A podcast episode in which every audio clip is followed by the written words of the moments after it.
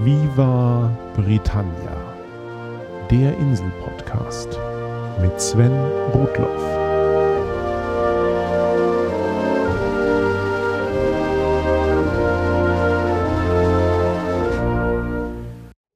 Hallo und herzlich willkommen zu Folge 2 von Viva Britannia. Zunächst vielen Dank für die tollen Rückmeldungen zur ersten Folge. Ich wurde schon zu Her Majesty's Sendung mit der Maus ernannt. Ich werde mich bemühen, all den Erwartungen auch gerecht zu werden. Wenn euch gefällt, was ich hier mache, dann hinterlasst mir gerne eine Rezension bei iTunes oder Feedback auf vivabritannia.de oder auf Twitter oder auch ein Klick bei Flatter. Heute soll es um ein Thema gehen, mit dem reine Inseltouristen nur im Ansatz in Berührung kommen, mit dem Wohnen in Großbritannien und mit den Eigenheiten um Einrichtungen und Eigenheime. Was fällt also einem typischen Touristen so auf? Zunächst auf der Insel verlangen Steckdosen nach klobigen Steckern mit drei kantigen Vorsprüngen. Gewöhnlich ist der UK-Adapter in der ganzen Reisesammlung der mit Abstand größte. Zudem haben britische Steckdosen einen eingebauten Schalter. Man wundert sich also gerne, warum der Föhn nicht tut, bis man daran denkt, dass ja auch die Steckdose eingeschaltet sein sollte. Das alles ist aus Sicherheitsgesichtspunkten natürlich nicht ganz ungeschickt. Kleinkindern fällt es ungleich schwerer, in einer äußerlich eher glatten Steckdose mit kantigen Löchern herumzuspielen. Mit etwas Glück ist sie ohnehin ausgeschaltet. Ebenfalls aus Sicherheitsgründen sind in Bädern überhaupt keine normalen Steckdosen gestattet. Nur Niedervolt-Steckdosen für elektrische Rasierer und so. Und auch normale Lichtschalter sind hier nicht erlaubt. Deshalb befinden sich Schalter für ein Bad entweder draußen am Bad oder wenn sie im Bad sind, dann aktiviert man sie so mit einer von der Decke baumelnden Kordel. Überhaupt, die Bäder. Mischbatterien sucht man ja oft vergebens. In fast der Hälfte britischer Bäder gibt es immer noch getrennte Wasserhähne für heiß und kalt. Und heiß ist brühend heiß und kalt ist eiskalt. Da fasst man sich beim Händewaschen dann eher kurz. Historisch hatten ja eigentlich alle Länder irgendwann mal getrennte Wasserhähne. Zunächst gab es überall nur Wasserleitungen, also Kaltwasserleitungen. Und als dann Boiler aufkamen, wurden separate Heißwasserleitungen dazugelegt. Und es gab einen eigenen Hahn für das heiße Wasser.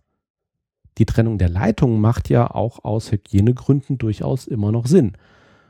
So wird in Leitungen stehendes lauwarmes Wasser vermieden und damit die Entwicklung von Mikroorganismen. Aber früher oder später wurden die getrennten Hähne in den meisten Ländern durch eine Mischbatterie ersetzt. Winston Churchill berichtet von einem Besuch in Moskau im Jahr 1942, bei dem er in Stalins Villa eine Mischbatterie entdeckte und ganz begeistert war. Aber trotzdem, viele Briten sind hier nach wie vor Traditionalisten und lassen selbst bei Neubauten häufig getrennte Hähne einbauen. Der traditionelle Teppichboden in Bädern hingegen wird langsam seltener. Bei der jüngeren Generation und neueren Bädern stirbt diese Praxis langsam aus aber die Vor- und Nachteile von Teppichboden im Bad lassen sich durchaus diskutieren. Wir Deutsche empfinden das ja als absolut undenkbar. Aber natürlich ist ein flauschiger Boden angenehmer für nackte Füße und die Rutschgefahr ist auch deutlich geringer als bei Fliesen. Und wer von uns legt sich nicht wenigstens einen Vorleger ins Bad? Und von da ist es nur noch ein kleiner Schritt bis zum Teppichboden, oder? Denk mal drüber nach. Was insbesondere Deutschen dann häufig auch noch auffällt, ist die vergleichsweise schlechte Isolierung der britischen Häuser zumindest der älteren. Legendär sind die einfach verglasten Fenster. Aber auch hier hat sich in den letzten Jahren ziemlich viel getan, nicht zuletzt getrieben durch die hohen Heizkosten auf der Insel. Und bei Neubauten sind doppelt oder dreifach verglaste Fenster ohnehin die Regel. Damit geht auch der Boom der Haustürgeschäfte mit mehrfach verglasten Fenstern langsam dem Ende zu. Ja, ihr habt richtig gehört. Statt Staubsaugern oder Zeitschriftenabonnements sind in UK doppelt verglaste Fenster, der Inbegriff des Vertreterklischees. Und to sell someone double glazing ist ein stehender Begriff geworden. Wie ist das jetzt aber, wenn man nicht nur in einem Bed and Breakfast übernachtet, sondern eine feste Bleibe sucht? Der Brite ist üblicherweise Hausbesitzer, aber nicht wie der Deutsche. Wenn ein Deutscher ein Haus kauft oder gar baut, ist es ein deutliches Bekenntnis, in diesem Eigenheim sehr lange wohnen zu bleiben nicht selten für den Rest seines Lebens. Nicht für die Briten. Viele kaufen sich bereits als Studenten das erste Haus in ihrem Studienort. Das geht auf Kredit, gegebenenfalls mit sehr wenig oder gar keinem Eigenkapital. Dann werden mehrere Zimmer an andere Studenten vermietet und mit den Mieteinnahmen tilgt man den Kredit. Und gleichzeitig setzt man dann das Haus in Stand oder baut es aus, auf jeden Fall in dem Versuch, den Wert zu steigern. Entsprechend groß ist auf der Insel auch das Interesse an Heimwerken. Irgendwann verkauft man dann das aufgemöbelte Heim, möglichst gewinnbringend, und kauft sich ein besseres. Und dann geht das Spiel von vorne los. Nur, dass man sich ab einem gewissen Alter natürlich keine Mieter mehr nimmt, beziehungsweise in einer Wohngemeinschaft lebt, sondern durch entsprechendes Einkommen und gegebenenfalls als Ehepaar die sogenannte Property Ladder oder Eigentumsleiter aus eigenen Kräften nach oben steigt. Das geht, weil man zur Finanzierung meist Kurzzeitkredite aufnimmt, die alle paar Jahre erneuert werden müssen. Und wenn man mal einen Job in einer anderen Stadt annimmt, pendelt man halt entweder oder das Haus wird schnell verkauft und man kauft sich fort ein neues. Die englischen Banken machen das System mit und so geht das dann ein Leben lang. Und wenn man sich dann irgendwann zur Ruhe gesetzt hat und die Kinder aus dem großen Haus raus sind und wenn man dann als Rentner noch ein wenig Geld nebenbei verdienen will, dann baut man die freien Kinderzimmer um und macht ein Bed and Breakfast auf. Deshalb gibt es so viele davon, die von Pensionären betrieben werden. Zwei Fernsehsendungen, die ich auf der Insel häufiger geschaut habe, sind Grand Designs, in der unglaubliche Hausbau- und Umbauprojekte porträtiert werden, und Relocation Relocation, in der es genau um die Suche von Briten nach dem nächsten Eigenheim auf der Property Ladder geht. Als Nicht-Brite erfährt man hier extrem viel über die Haussuche auf der Insel. So wie ich das gerade geschildert habe, sah es jedenfalls lange Zeit aus. Entsprechend wichtig waren für das britische Gemüt auch immer der Zustand des Hausmarktes und der relative Wert entsprechender Wohngegenden. Nicht umsonst gibt es in der britischen Regierung einen eigenen Housing Secretary, also einen Minister, der sich um den Wohnungsmarkt kümmert.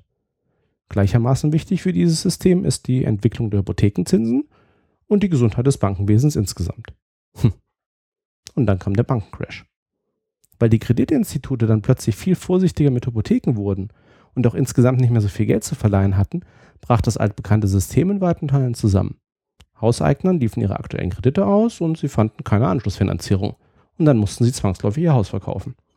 Durch dieses Überangebot auf dem Markt brachen dann in einigen Gegenden die Preise ein und so weiter. Viele Briten haben hierbei ihr Haus oder zumindest viel Geld verloren.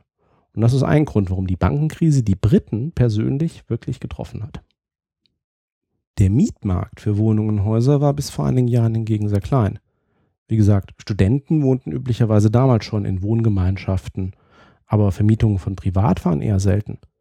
Auch als das Interesse an Mietmodellen langsam zunahm, haben sich die meisten Wohnungseigentümer an die Makler gewandt, um die Abwicklung zu übernehmen. Die Makler vermitteln die Wohnungen nicht nur, sondern fungieren dann auch meist als eine Art Hausverwaltung für die gesamte Zeit des Mietverhältnisses. Wohl dem, der einen guten erwischt. Meine eigenen Erfahrungen als Mieter sind da eher durchwachsen. Aber durch dieses Geschäftsmodell zahlt man als Mieter zumindest keine separaten Maklergebühren, denn das läuft alles zwischen dem Eigentümer und dem Makler. Zum Schluss möchte ich noch auf ein Detail hinweisen, das nicht für Großbritannien typisch ist, sondern eigentlich für die gesamte Welt. Nur nicht für Deutschland. Wenn man in eine Wohnung oder ein Haus zieht, seien sie gemietet oder gekauft, gehört eine funktionierende Küche und eine Standardausstattung von Haushaltsgeräten einfach mit dazu. In Großbritannien hat jede einigermaßen moderne Wohnung eine Küche mit allem drum und dran. Mikrowelle, Waschmaschine, gegebenenfalls auch ein Trockner ohne Spülmaschine. Mit ihren Küchen umziehen oder es zu wagen, Wohnungen ohne Küche zu vermieten, das tun nur Deutsche. Thanks for listening. Cheers. Bye bye.